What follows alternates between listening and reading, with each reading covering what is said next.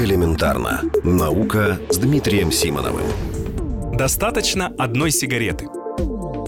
Часто то, что вредно для здоровья, приятно. Например, курение. Никто не спорит, что это вредно. Но многие курят, потому что приятно. А многие думают, покурю немного, приятно и почти не вредно. Но так ли это? До недавних пор влияние на организм неинтенсивного курения было изучено недостаточно. Надо сказать, что курение считается неинтенсивным, если человек выкуривает до 10 сигарет в день.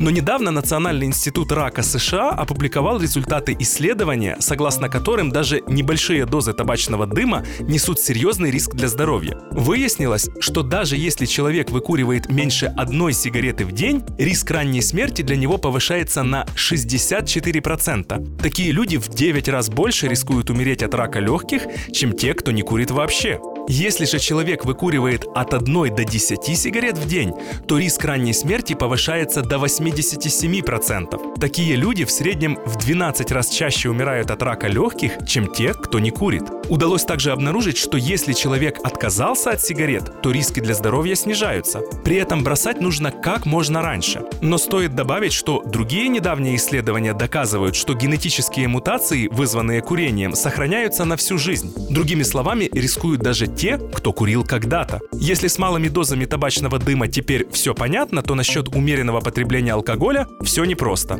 Одно за другим публикуются результаты исследований, которые противоречат друг другу. Согласно одним, пить понемногу лучше, чем не пить вообще. А согласно другим, лучше всего не пить вообще. Впрочем, все они сходятся на том, что пить много – это вредно.